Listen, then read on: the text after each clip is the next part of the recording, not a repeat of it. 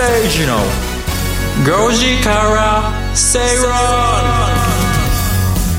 10月17日月曜日時刻は5時を回りました。皆さんこんにちは。吉崎誠二です。こんにちは。アシスタントの内田まさみです。なんかあれですね。えー、かしこまったようなオープニング挨拶でした。あ そうですそんなことなかったですか？いやオープニングだからいいんじゃないですかかかしこまったぐらいが。直前までね雑談してましたので変に変にかしこまってしまいまししかも、はい。背筋伸びましたよね我々ね。ですよね。なんかずっと背もたれにダラーってしてたけどしてましたよ。た、まあ、始まったらねあのオープニングの曲が流れると、うん。ピシッとしちゃしちゃうのがはい反応しますね。こ体がね。ういう仕事を毎日やってると。はいこんな感じになっちゃうんですね。スイッチが入る瞬間かもしれないですね。そうですよね、ええ。はい、先週はいっぱいスポーツう番組がてかスポーツがいっぱいありま話題がね。ありましたね。いっぱい話題がね。やっぱり私からしたら ZOZO あそうそうね ZOZO はい第1回目がタイガー・ウッズがタイガー・ウッズ選手えー、2回目が松山松選山選手。手3回目が今回。キーガン・ブラッドリー。ということで僕1回目2回目見に行ったんですよ。あ私も行きました、はい2つとも。今回は？今回行かなかったです。私も今回行かなかった。です。うん。で、えー、と2回目の時は、えー松山選手が最後イーグルでしたね。い18番。やーすごかったですね、はい。左ドッグやや左ドッグレッグのちょっと長めの、えーロングホールで最後イーグルを取って見てましたあれ見ました。いや見ましたよ。僕 2, 打そうですか。二打目の地点で松山選手が打つ横ぐらいから見ましたよ。いやすごい人だかりだったじゃないですあそうですそうです。はい。かもうで18ホールずっとすごい人だかりで。すごかったですすごかったです。だから私全然違う選手についていやそうです。僕あれ見て、えっとこうちょっと高めのところから見たんですけど、あのはいグリーンに乗ったところまであ打つところを目の前で見てたんですけど、うん。グリーンに乗った瞬間はもうあの見見えず「そうですよね。おー」っていう声で歓声がね。乗ったんだと思って。なんか何ホールか先からもなんかこう地鳴りのような、はこうね歓声がね、うん。聞こえるんですよね。いや良かったですね。で今回でもリッキーが、うん頑張ってリましたッキー・ファウラーが勝つかなと思いきやえーキーガン・ブラッドリーそうですね。最後1打差でしたっけ？そうでしたね、はい。でなんかテレビの中継を僕は見てたんですけど見てたらリッキーの、あのーまあ、一緒についてる人みんなオレンジの服着てましたよね。そうです。去年もそうです。よそうでしたよね。みんなオレンジ色とかすごいのなと思いましたね すごいですよねね。すごいですね。はい。ででも1日前はぶ水、えー、と濃い紺色の水色っぽい服を着て、はい。最終日はいつものオレンジを着てましたがもうあれだけで絵になりますよね。なりますね。目はまあ背も高いしかっこいいですよね。うん。でも周りはねちょっとどうかなと 普通のおじ様たちが。オレンジの服着てオレンジの帽子かぶって白いズボンを履いてという。はい。全身オレンジって人も結構いますからね。あそうなんですか。いますいます。もう100人ぐらいのリッキーがいましたね まあそれだけねはい。応援をやっぱりしてるっていうのは伝わると思いますよ見た目からもね。多分ねあのリスナーの方でゴルフあの中継を見てた方リッキー何人いるのかなと数えたんじゃないかなっていうぐらいいましたね。リッキーを探せリッキーを探してみたいになってましたね。もうすごいです現場行くとさらにね。僕も今回リッキーが優勝しないそうじゃ最後ね10、えー7番でね、うん。惜しいパットを外して、はい。もうもういいやとリッキーのあのねに偽物リッキーの数を数え始めましたけど もうもういいやと思ってそうですか。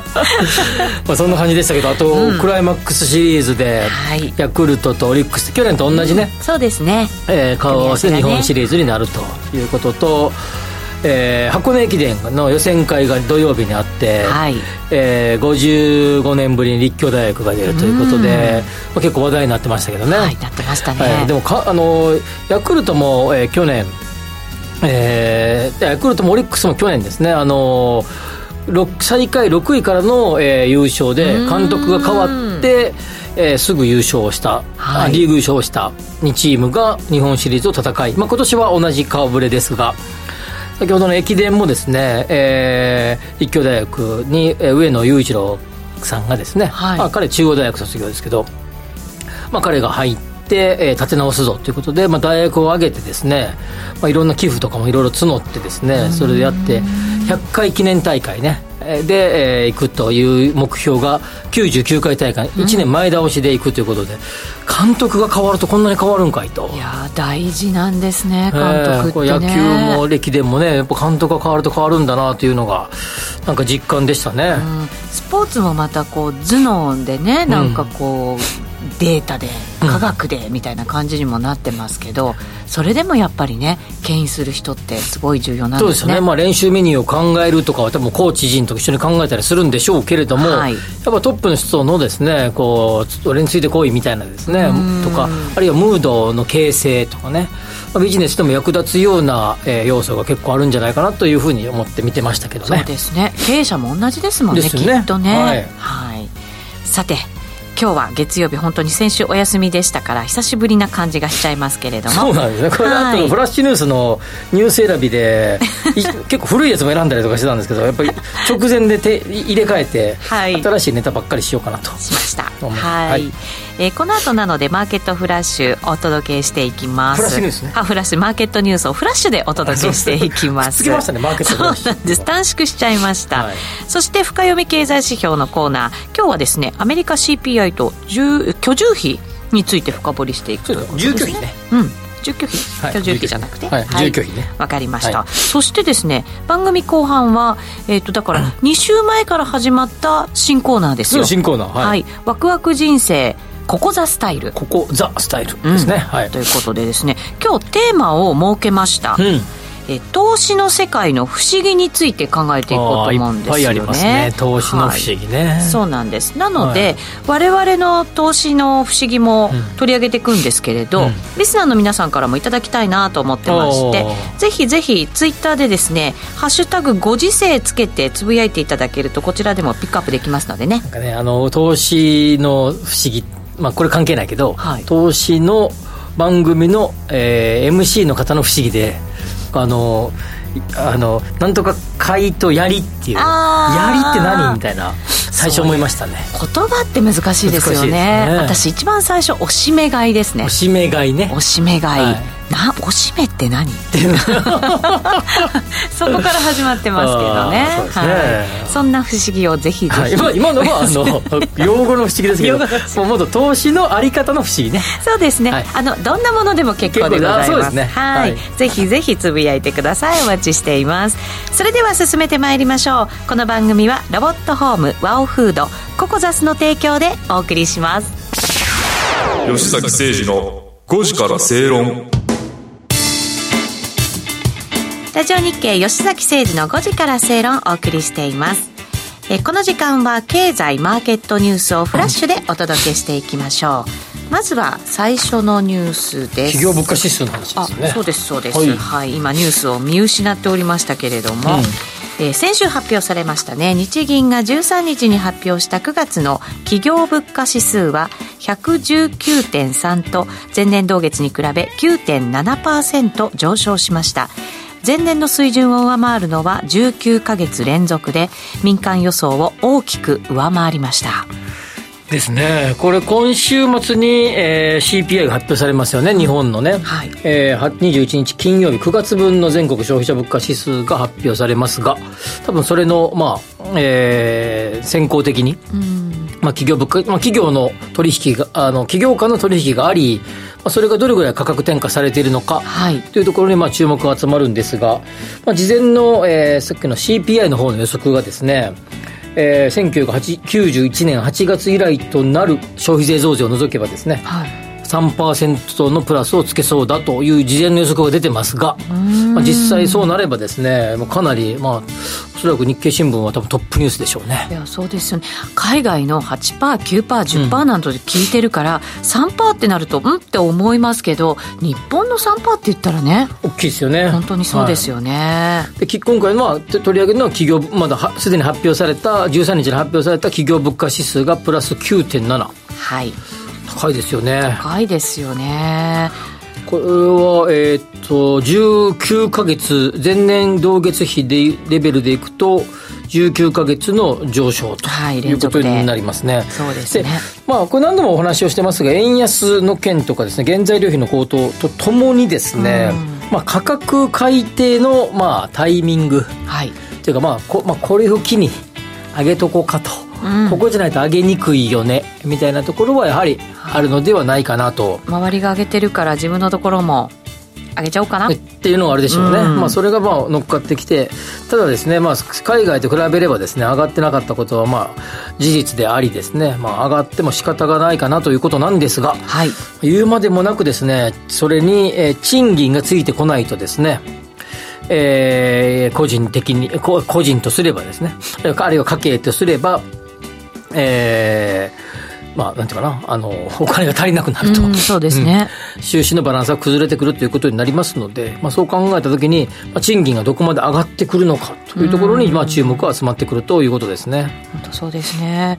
ただ今すぐって感じじゃないですもんね。お給料もね。まあ。とりあえず来年の4月。そうですね。えまあ、でも今回のあの予測が8%台の予測で9.7%ですからね。大幅に上回っているというところは、やっぱり、先ほどのた、あのーまあ、今なら価格転嫁できるかなというふうになってきているという表れじゃないかなと思いますので、えー先ほどのお話をした9月21日金曜日のですね9月分の消費者物価指数は多分これ3%は多分超えてきてるんじゃないかなというふうに思いますね。そうです確実にね。このまあ9月からだいたい結構いろんな食品なんかが値上げされて10月も続きましたし11月になってもまだ値上げするっていうものがね、結構ありますのでね。まだまだ右肩上がりっていうのを考えらこれはれますね。そうですね。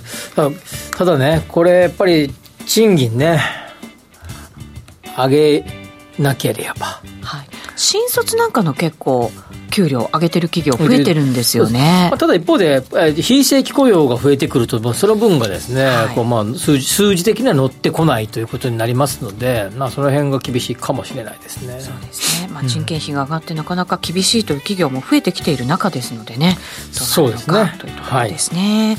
さあ次行きましょう。えー2022年のノーベル経済学賞は元 FRB 連邦準備理事会の議長だったベン・バーナンキ氏ら3人への授与が決まったということです。まあ、これは、えー、と先週でしたよね、えーそうですね。先週11日か。か、あ今週か、あ。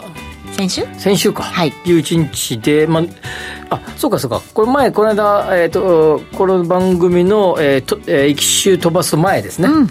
休みだった時の前の時に、今週はノーベル経済ノーベル賞ウィークだねと。あそうですね。話を、しましたね、はい、少ししましたが、まあ、ええ。一番最後に発表されるんだよね、いつもね。経済学賞ね。ちょっとびっり。くりしましたね。バーナキさん。あ、びっくりですか？びっくりしました。でも候補には上がってらっしゃったんですもんね。でも僕はちょっと言ってた清武先生も一応あの論あのバーナンキさんの受賞理由の、えー一つの時に、まあ、こんな研究があるあんな研究があるの一つに、えー清武先生の話も出てましたが、まあ、結局清武先生は取れ取らず、バーナンキさんが取ったということですがはい。バーナンキさんといえばですね、まあ、リーマンショック、まあ、日本でいうリーマンショック、まあえーフィナンシャルクライシスですか、えーあの時にですね、えー2007年、8年、9年あたり、あの時にですね、FRB の議長で、その時に、えーまあ、今で言う、えーゼロ金利政策、はい。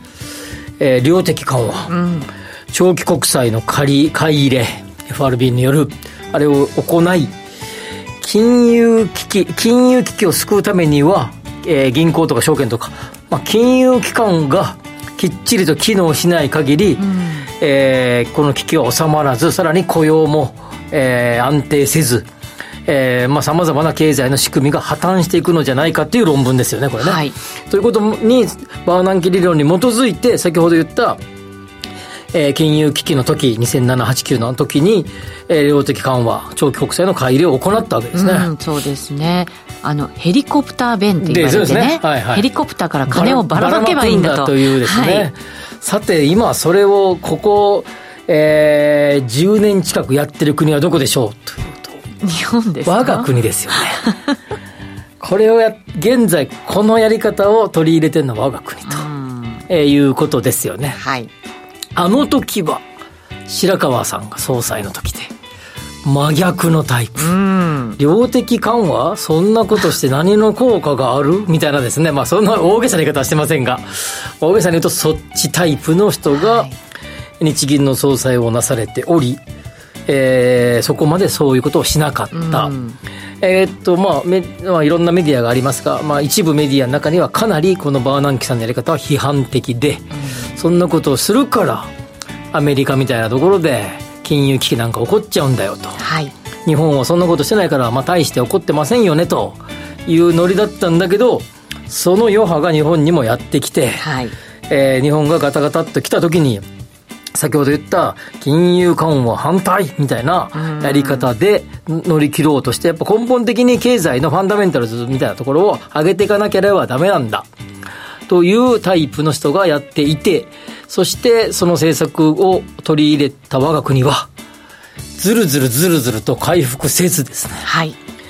アメリカはかなり早く回復しましたからねその時。いや本当そうですね。あのねリーマンショックの後ですもんね。そうですね。だからあの時にもう大規模な緩和やって、でやっぱり震源地がアメリカでしたけど、うんアメリカのやっぱり経済の立ち直りっていうのはね結構目覚ましい感じがありま。したもんね。やっぱりばら,、ま、ばらまきっていう言い方はあれだけど、まあ、ええまあ、要は緩和政策をして、まあ、いろんなえー経済対策を打って、ということをします。で、このやり方って、この間の、えーこの間とか、えー、2020年か、はいコロナウイルスで厳しかった時も、えー、200兆円以上、270兆円ぐらいだったっけ、えーまあ、いわゆるばらまき政策をアメリカはしていくと。日本は10分の1ぐらいですからね。しかしせずですね、まあ、現状を見たら、それに対して、どう今みたいなインフレが起こってそれが大変だということももちろんあるんだけど、えー回復の速さでいくとですね多分これをうまくですね今回の、えーインフレを乗り切ることが FRB ができればですねやっぱりバーナンキさんのやり方ってが提案した理論提唱した理論って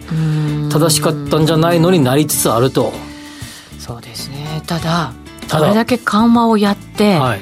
まあ、バブルのようなものが出来上がったわけですよ、うんうん。それを今余波を受けて、はい結構苦しんでるわけですよ。そうですそうですしかもアメリカだけじゃなくて世界が苦しんでいる中で、このバーナンキさんの受賞っていうのは私それで結構驚いたんですよね。そうなんですよね。これだからやっぱそっちの面をは、先ほど僕が今喋ったようなことは逆に復活に対するさっと復活させることに対する理論に対してはかなりまあ多分みんなが拍手なんですよね。そうですね。でもこの膨らんだバブルをどういうふうに整えていくのに関しては膨らましっぱなしじゃないみたいなところがあって、はい。まあ、これどうすんのっていうのは一方でやっぱあってそうなんですよね。この批判に対する回答答えはないけどはい。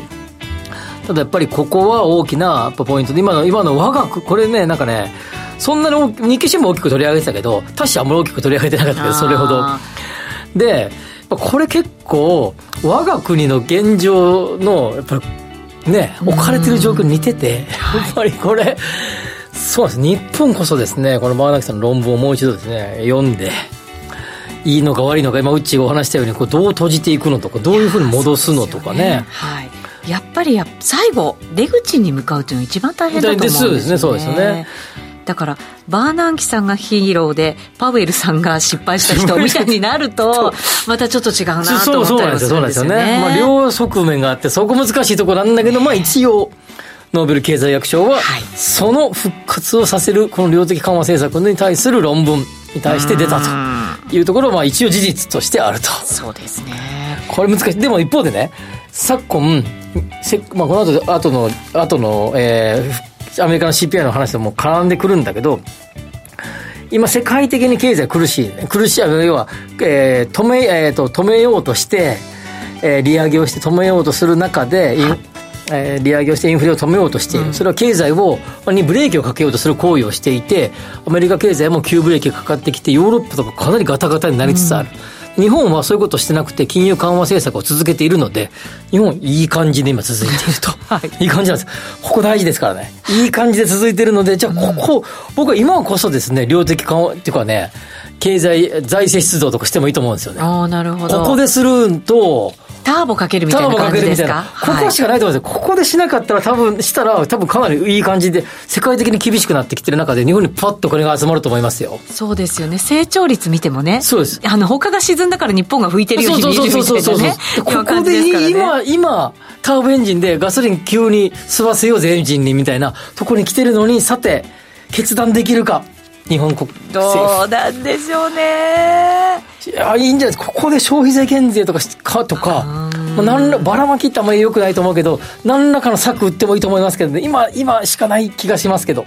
うんどうでしょうかまあ、いろんな意見があると思う。まあ、いずれにしろ、ここの話は、バーナンキさんがノーベル経済学賞を取りましたということです。そうですね我々もいろんなことを考えさせられたこの受賞だったと最後もう一個もう一個。はいバーナンキさん大学の教授ですよ。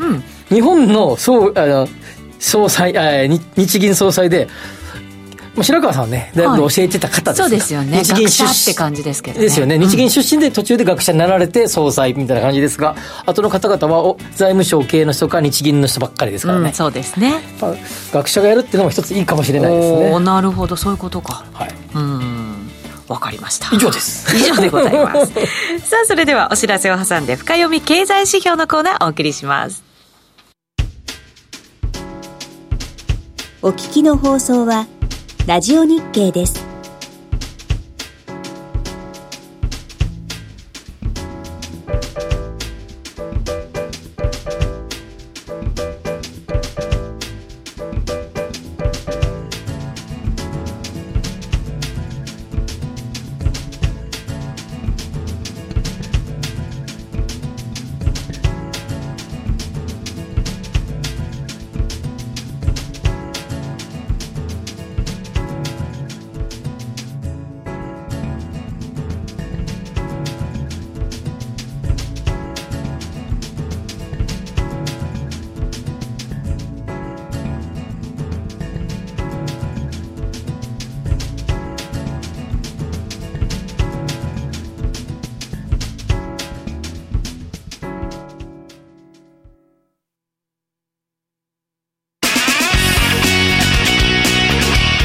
吉崎誠二の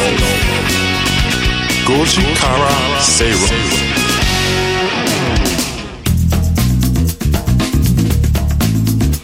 さてこの時間は深読み経済指標のコーナーです。今日はアメリカ CPI と住居費について。えー先ほどの、えーバーナンキさんの金融緩和政策。はい。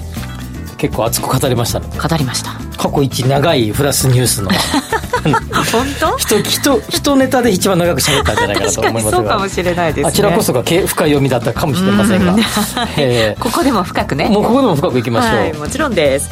アメリカ労働省が13日に発表した9月の消費者物価指数は前年同月に比べ8.2%上昇し市場予想を上回りました。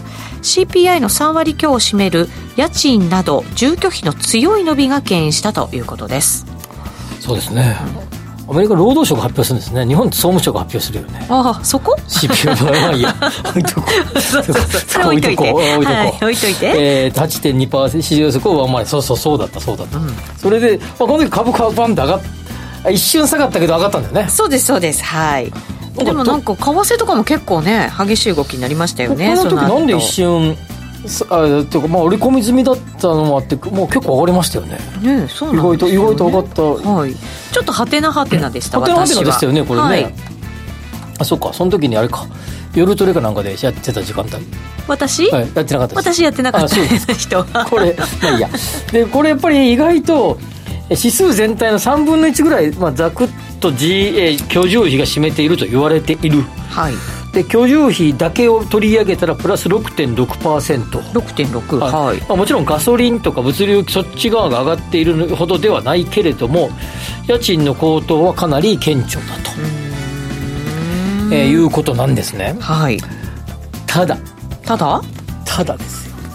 えーアメリカの住住宅の価格の指標といえばですね有名なのがケースシラー指数、まはいあ、20都市平均のやつが、えーあ20都市平均とか10都市とかいろんなしやつがあるんですが20都市平均のやつを見たら、えー、と前月比とかではすごい少し下がって前年じゃなくて前月ね。前月？はい、だからちょっと下がってきている。おそれはじゃあまあ値段が CPI が下がるという意味ではいい方向そうなんですよ。そうなんですよ。ですよね。でこれ、まあ、ちょっとままず前提的には CPI えごめんなさい、えっとけ住宅価格はちょっと下がりほんのわずかですよ。ほんのわずか。あ。はい。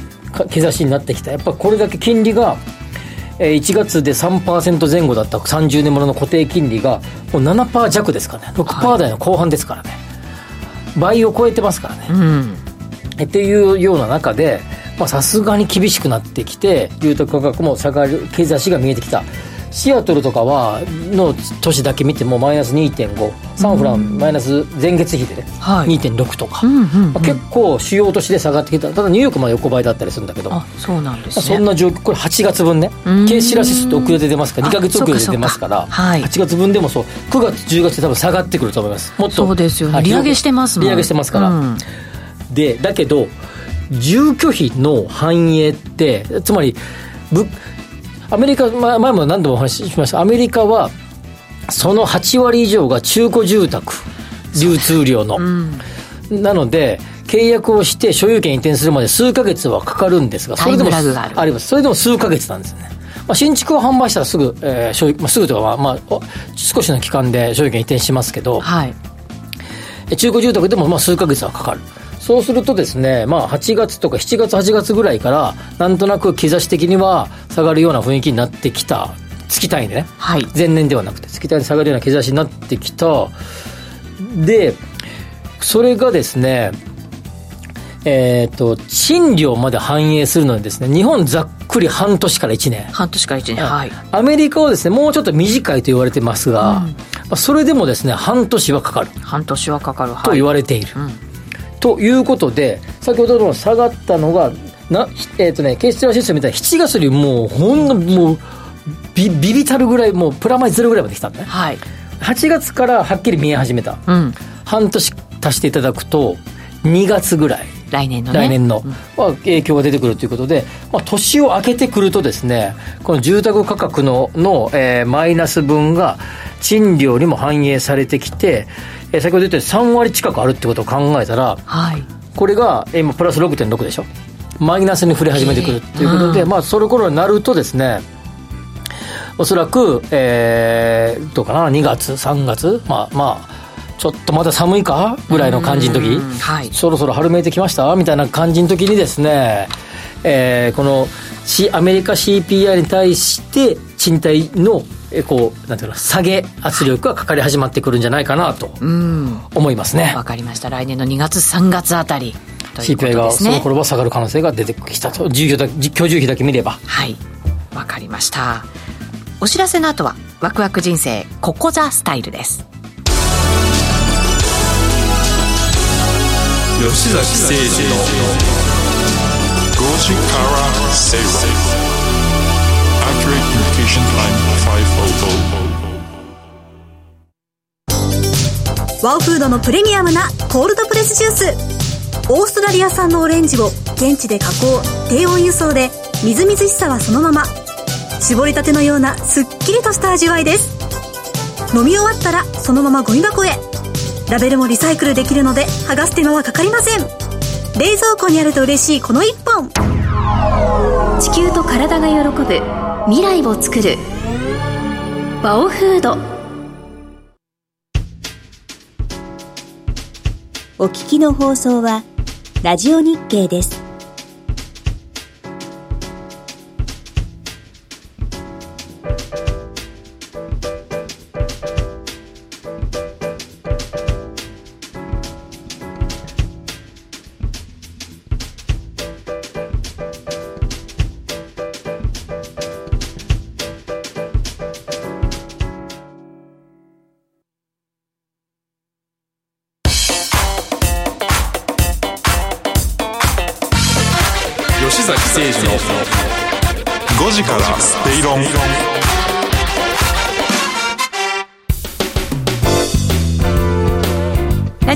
では吉崎誠二の5時から正論をお送りしています。この時間はワクワク人生ココザスタイルです。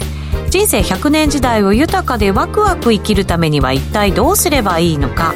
このコーナーでは結婚やお子様の誕生転職リタイア住宅購入など個人のライフイベントを充実させるヒントをリスナーの皆さんと一緒に探していこうと思います、今日テーマを設けました。はい。えー冒頭にもお伝えしましたが投資の世界の不思議について考えていこうと思います。はい。はい。と 不思議は山ほどありますが。不思議山ほどあります？ありますけども、まあ、まずみんななんで投資するのかなっていうふうに思いますよね。あ投資ってね私の話でいいですか、普通にお金欲しいから。お金欲しいから、うん。僕は貯金をして普通に置いてても利子がつかないから投資をして、まあ、リスクを取ってある程度のリターンが欲しいなということでなんかちょっと頭いい系な感いやいやじですね。いやいや なんか普通に普通普通によくインベストメント系のあの教科書でよく出てくる話じゃないですか。そうですか、はい。あのねこれ、えっと金融庁のアンケート結果を見ると、うん。株式投資を始めた理由は配当がもらえるからと答えた投資家の人がね半数以上いたんだそうですよ。うん。配当がもらえるから結局なんかうん。日本の、えーまあ、例えば日経平均見てても、まあ、今日2万6000円台、今日そうですね、はい。まあ、例えば3万円3万え3万1000ぐらいいきましたっけ、うん。一時期。はい。またこうやって差を起こってくるとか考えるとなんか右肩上がりにずっと上がっていくっていう感覚がなくて、うん。まあ、キャピタルゲイン狙いの投資よりも、まあ、一般の方々から見ればはい。いわゆるインカムゲイン配当狙いですねまあ日本がずっと株価がこうね底張ってきたっていう歴史があるからそう思うのかもしれないですよね,、あとやっぱりご年配の方ご年配とかまあ僕たちも含めて、まあ、ある程度物心ついた時にバブルの崩壊を経験していると、はいはい。あんだけ湧き立った時から急激に下落するんだみたいなこともあるから。そうです。だって我々そのバブル崩壊もあったでしょ？IT バブル崩壊もうん。もちろんその前のバブルがあるわけですけど、崩壊があってあとリーマンショックでしょ、ね。はいチャイナショックなんかもうもうつけようとにもいればいっぱいありますよ。はい。はい。そういうのがあるからやっぱり配当狙いっていう人が多いんでしょうね。うん、そうですね。ただですよこれ内閣府の調査によるとですねまだこれ株式投資をしてない人に対しての、おやってみたいというふうに話した人への理由ね聞いたところ株価の上昇による値上がり益が期待できるから、うん。と答えた人が半数近くいたってことなので、うん。ちょっとやっぱり状況変わりつつあるのかなと思ったりもするんですけどね。なるほどねまあ、これは調査のやり方なんでしょうけれども、うんうん。やっぱ株式投資っていうのは、まあ、基本はやっぱりあれじゃないですか。キャピタルを取っていくっていうのが。うんまあそうですよね。人が多いイメージが、不動産投資なんかね、まあ、基本的にはインカムゲインを狙っていく方が多いですよね。あの賃料収入そうなんですねえーまあ、イメージですよ。あの一般の方はやっぱ不動産でちょっちょこちょっちょこ売買してるって、かかなりプロのイメージがないですか？まあ確かにそうですね は。ちょっと私が欲深かったんですかね。なんか値上がりしてほしいと思ったのがね。でも確かにそれを狙っているんでしょうけど、あんまりそれを入れ替えてですね、まあ、えー日々の、まあ、もともと投資スタイルがあんまりこう短期でやるものでもないし、不動産の場合は。僕はなんか一つの、その、不動産と、えー株式投資、現金、うんまあいわゆる投資の三分法、三つに割る方ですね。ってよく言われるけど、はい。で、まあ、不動産が比較的インカム狙いでされる方が多いとなるときに株式でやっぱりこうキャピタルを狙っていくまあ利上がり益を狙っていくっていうのがまあこうそのキャピタルとインカムの組み合わせ的には王道なのかなって感じはしますけどね、うんうんうん。まあそうかもしれないですね。まあ配当にしても値上がり益にしてもですよ。結局はでもお金が増えてほしいっていうのがまあ基本は基本なんでしょそううね。そうですね。もちろんね。はい。ってことはですよね。ここあのワクワク生きていくための、まあ、コーナーなんですけど、うん。今を楽しく生きるためにはやっぱりお金って増えていかないといけないよね。もちろんですね いうことになるわけですよ、うん。うん。でも中にはいるかもしれませんよ。やっぱりこうあんまりそういう経済は拡大しない方がいいんだと。地味がいいんだと。本当？だって物々交換を全員がし始めたらですよ。みんなが物々交換し始めたら一切経済大きくならないですからね。そうですよね。本は絶対に書店で買わないとかね。ああすべての、すべてのものはですねそういうなんていうの？あの人からもらうとか回し読み的なね。回し読み的な図書館でしか本は買わないとかうね、ん。あ彼はよあの図書館の本しか読ま読ま借りないとうかね、ん。服は絶対に僕人からしかもらわないとかすればはい。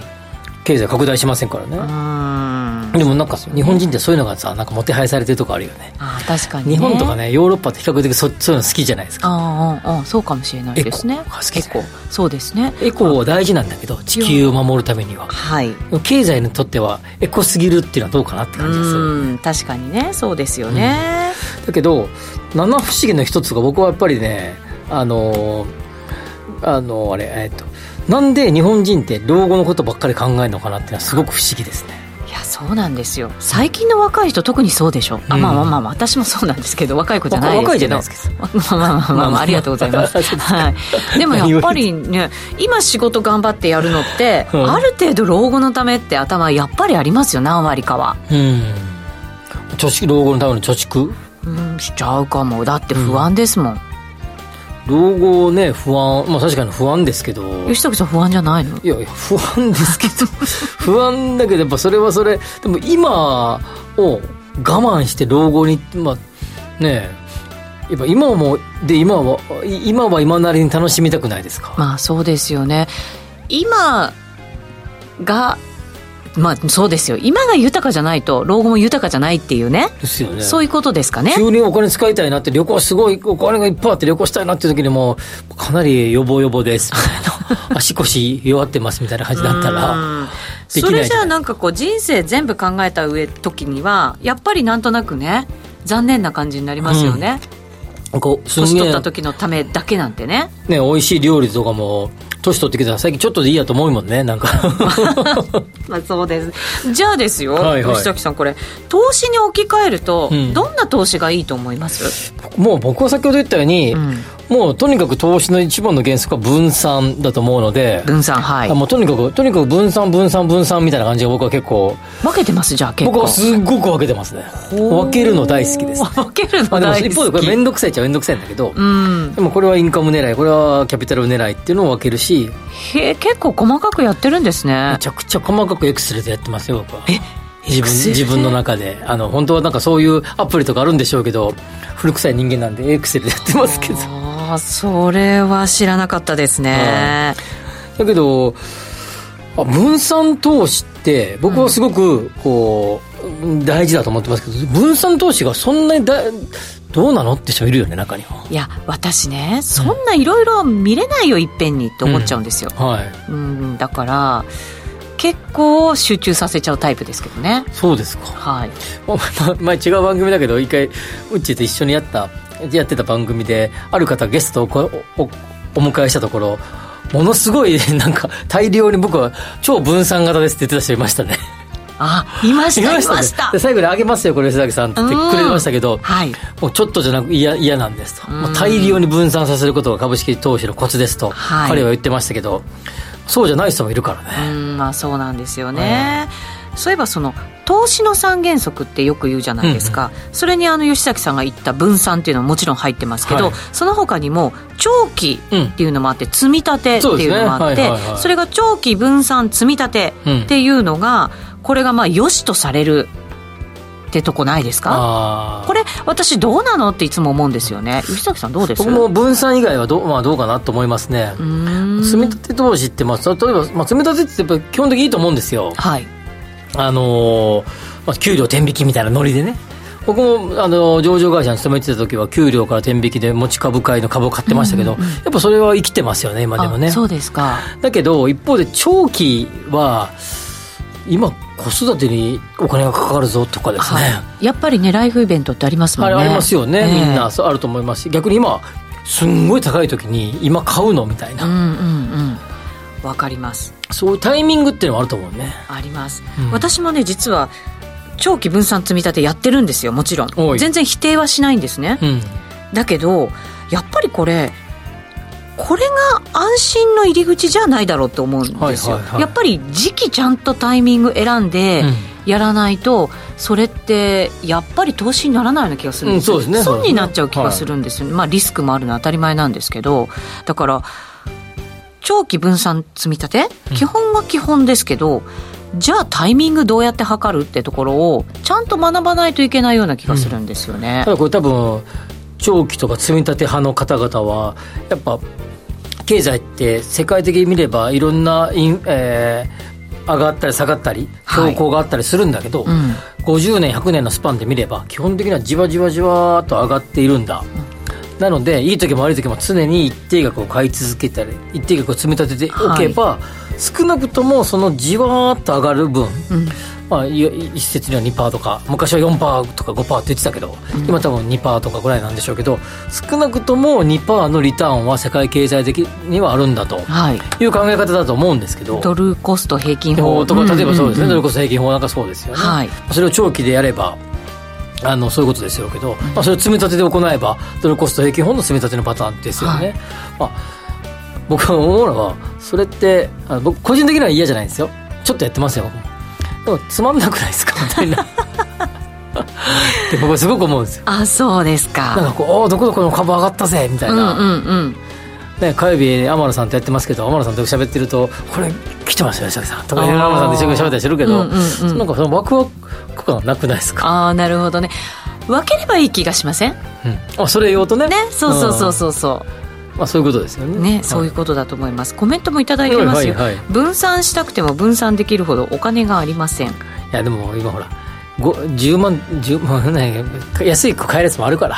まあそうで株価さすね200円のやつとかもあったりするし、うん、だって大抵は80歳90歳まで生きるもん。若い頃壮絶な苦労するのはまだ耐えられるけど老人になって壮絶な苦労するのは無理だべよーと、うん。なるほどね。ね。え私早熟か万世かって言われたら万世型の人生を歩みたいはいいなときました。おお万世はあねそうかいろんな人がいろんな意見がありますね。あるんですようん。逆にあの若い頃の金パッパが使おうぜみたいなえツイッター来てませんか？えーとね 人生一発逆転が欲しいから。うんっていうのもありますけどね、うん。一発逆転一発転落すると思うけど。うん、なんかやっぱり日本の投資の世界ってどっかで痛い目に遭うのではないかって思ってるよね、ああ確かにそうですね。みんながね、うーん。そんなことあるんかな？なんかまあ確かにそれはやり方によってはそうなるかもしれないけどさっきのドルコスト平均法じゃないけど、はい。ある程度分散させてさっき長期分散積み立てしとけば、まあ、それなりに残るんじゃないかなとは思うけどね。うん。入り口と出口がどこかだなどこなんだろうなと思うんですよね。だからうん本当にあのバブルの時に入ったとして、うん。それで出口がもっとこう今よりももっと手前だったりとかすると、やっぱりマイナスじゃないですか、そうですそうですよ。マイナス。ね。だからそれなんだろうなと思うんですけどね全てはね。でじゃあ2019年ぐらいの、はいえー S&P とか、まあ、ナスダックの上場してる株の ETF とかあったら、うん。か買うかって話ですよね。うん。すんごい高いかコロナ直前の時とねか、、そうなんですよね。だから結局分けておけばいい。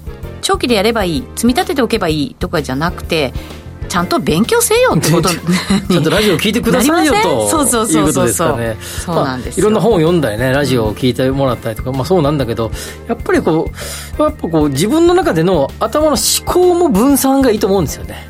うん思考も分散？分散やっぱこの長期分散積み立てというスタイルのものもあればはい。えこここの部分はちょっとぐらいは集中させておこうかとかうん。一発勝負狙おうかとかねそうです。それもでも勉強してるからこそできるっていうことですもんね。そうですよね。はい。うん僕なんかあれですよ。あの仕事中もずっとラジオ日経とかこうつけっぱですよほらそうのですか。聞いているかどうかは別としてもかかってはいますよ、あなるほどあのね時々第2とかあがー。第1の時もあるけど。はい。まあでもお金が増やせる楽しい勉強だというふうに思うなら投資の勉強って結構前向きにできそうな気もしますけどね,、まあそうですね。そうですね。ね。うん。だからそうしながら今勉強しながら楽しむ、うん。で将来も楽しめる、うん。っていうものだと考えればいいんですかね。ですよまあ、でも不安の要素って何かなって考えた時に例えば例えば賃貸住宅にずっと住んでる不満不安って人いるじゃないですか、まはい。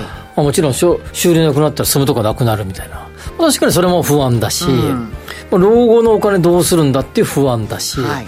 不安ってあげればキリがないですね。キリがない全部じゃあ賃貸住宅じゃなくて持ち家にすれば不安が解消されるのかっていうとですねそのローンがいつまで払い続けるんだとかですね。あとね直したりとかしなきゃいけなくなるでしょ？ローンもメンテナンス必要。でしょ、ね、税金もあるしね。税金もあるし。そう結構大変だと思うんです。価値が下がるかもしれないし。まあ言うたらリスクなんてどれもこれも一緒じゃないかなと思いますけどね。不安もどれもこれも一緒ですかね。そうそんな気がしますよね。そうか、はなるほどね。ってことは将来に不安に思わないでまずは。リスクを取って積極的にですねリスクをまあ自分の中で許容できるレベルのリスクを取って、はい。積極的にえ自分の考えて自分で投資をしてみるっていうところから始めていかないと、はい。いつまでたっても変わらないと思いますけどね。なるほどね。一歩一歩前進せよと。そういうことだと思います。コツコツとはい。小さいことからコツコツと、ね、誰かが言いましたね。ははい。い、さて今回ですねコーナー実施記念ということでスタート。リスナープレゼント。お。はいさせていただきます。僕の本ですか？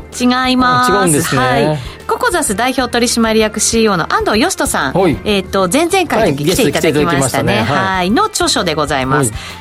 はい、あ前回ですね。先週がお休みでしたからね前回。全然週だね。そうです、はい。全然週が言いたかった。はい、はい。えー、3週間で身につく日本人が知らないお金の常識。はいこの本とですね500円分のラジオ日経オリジナルクオカードをセットにして30名様にドドーンとプレゼントいたします。結構大盤振る舞いですね。ね、そうなんですよ。よ、人生のターニングポイントや投資に関する成功談失敗談またはお悩みなどをお書き添えの上ラジオ日経吉崎誠二の5時から正論の番組ホームページにあるプレゼント応募フォームからご応募いただきたいと思いますいいですね。ねえ。いいですね。これそのうち僕とかウッチーの本もなんかもしかして出せと言われるかもしれないですけど、まあ、その時は出しましょう。はい。まずこの安藤さんのこの本ね、3週間で身につく日本人が知らないお金の常識。はい。お金の常識ですよねいや知らないこと多いと思いますお金の学校で常識。習わなかったですからね、うん、そうなんですよ、はい。だから今ここでねまずは学んでいただきたいなと、ははいいそう思います。どしどし、えー応募していただきたいなと思います、はい、お待ちしています。ということでワクワク人生ここザスタイルのコーナーでした。お聞きの放送はラジオ日経です。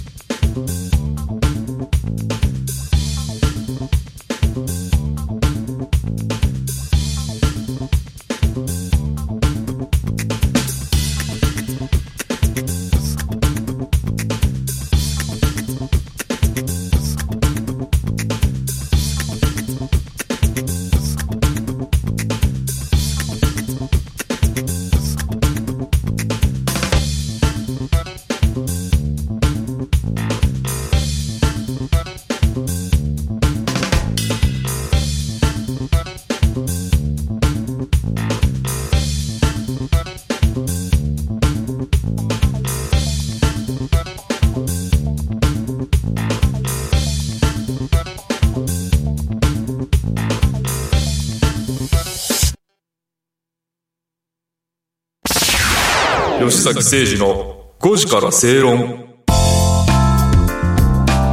さてさて今日もたくさんコメントいただきましたよ。おありがとうございまえーとですね、えー不思議俺が買うと下がり俺が売ると上がるこれに尽きる。なるほど投資のね不思議。それはみんなが思ってることですよね。本当そうですよね。あのなんかちょっと無理してね例えば、えー1000円で入れといた。はい。い板が1000円で入れておいた。でだけど1000ちょっともうちょい下がるかなと思ってもうちょっと下で入れたらですね結局1000円で商いが成り立って成立してたと、はい。あの時1円か2円せこくするんじゃなかったなと思いますね はい。なるほどね。それありますよね本当よくね、えーウッチーさんの言う通りタイミングが難しいですね。まあだから積み立てなんでしょうか。ままあそれはまあ一理あるけどね。いやそうなんです。それがそれだけそれだけで面白いかって感じね。うんそれも必要だけどね。そうなんです。はそして30名様にプレゼントをびっくりマークできました。そうです。30名様にプレゼントいたしますので番組ホームページいでチェックしていもしもすんげえいっぱい来たら大抽選会してもいいかもしれない。おおそうですか。番組内で？分かんないけど。勝手に決めるなディレクターびっくりしちゃいますよ。そうですか。はい。ぜひぜひ5時から正論の番組ホームページにあるプレゼント応募フォームからご応募いただきたいと思います。えさてお別れのお時間です、はい。この番組はロボットホームバオフードココザスの提供でお送りしました。ここまでのお相手は吉崎誠二と内田まさみでした。明日も夕方5時にラジオ日経でお会いしましょう